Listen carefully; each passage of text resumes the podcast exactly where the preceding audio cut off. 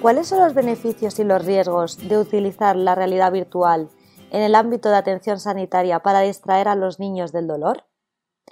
El Grupo Cochrane de Dolor y Cuidados Paliativos tiene más de 250 revisiones activas de los efectos de una amplia variedad de intervenciones. Esta revisión se agregó en octubre del 2020, después de una nueva revisión de los efectos del uso de la realidad virtual para distraer a los niños que se someten a procedimientos dolorosos. Este podcast ha sido traducido por Yasmín García y locutado por Monse León del Centro Cochrane Iberoamericano. Los niños que asisten a centros de atención médica a veces necesitan tratamientos y otros procedimientos que pueden ser dolorosos.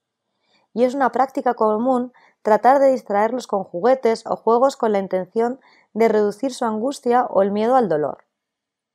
Un método de distracción que se podría utilizar es la realidad virtual, que es una tecnología informática que crea un entorno artificial con escenas y objetos que parecen ser similares al mundo real. Se cree que altera la percepción del dolor al desviar la atención del usuario de las sensaciones no deseadas, además de cambiar la forma en que se interpretan las señales de dolor recibidas. Sin embargo, los efectos no están claros y se deseaba investigar los posibles efectos beneficiosos de la realidad virtual para distraer a los niños del dolor agudo y determinar si había algún efecto no deseado asociado. El desenlace principal de la revisión fue la intensidad del dolor agudo comunicada por el participante, notificada por el observador y medida por la valoración del comportamiento, y se evaluó durante el procedimiento y hasta una hora después. También se tenía la intención de analizar los efectos adversos relacionados con la realidad virtual, la satisfacción de los niños con la realidad virtual y su angustia relacionada con el dolor, la ansiedad de los padres, el uso de analgésicos adicionales más allá de la pauta programada para el niño, la llamada analgesia de rescate, y el coste. Pero hubo datos limitados y la evidencia no fue consistente para estos desenlaces además de que ningún estudio evaluó la ansiedad de los padres ni el coste. En total se encontraron 17 ensayos aleatorizados en los que participaron poco más de mil niños de entre 4 y 18 años.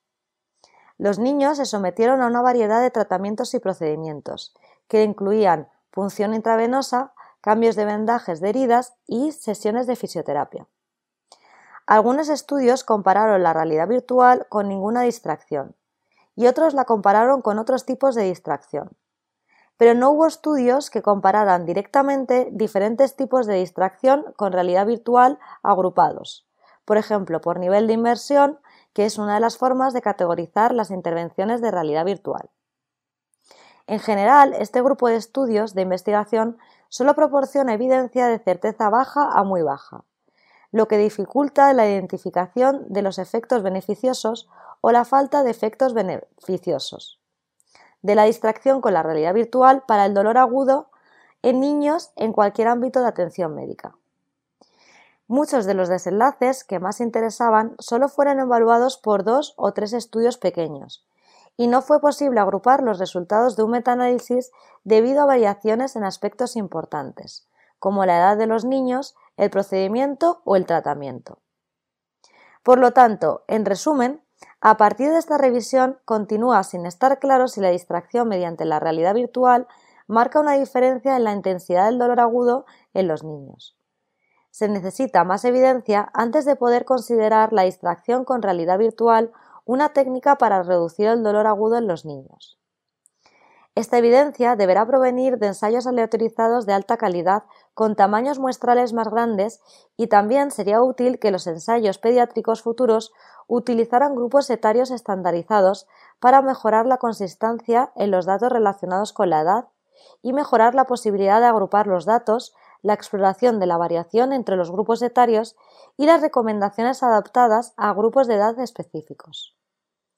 Los ensayos futuros también deben establecer la efectividad de la realidad virtual para una variedad de experiencias clínicas con diferentes intensidades de dolor y niveles de angustia. Si desea leer la versión actual de la revisión y estar al tanto de actualizaciones futuras en caso de que esos nuevos estudios estén disponibles, puede encontrar la revisión en la biblioteca cochrane.com con una búsqueda de distracción con realidad virtual para el dolor agudo.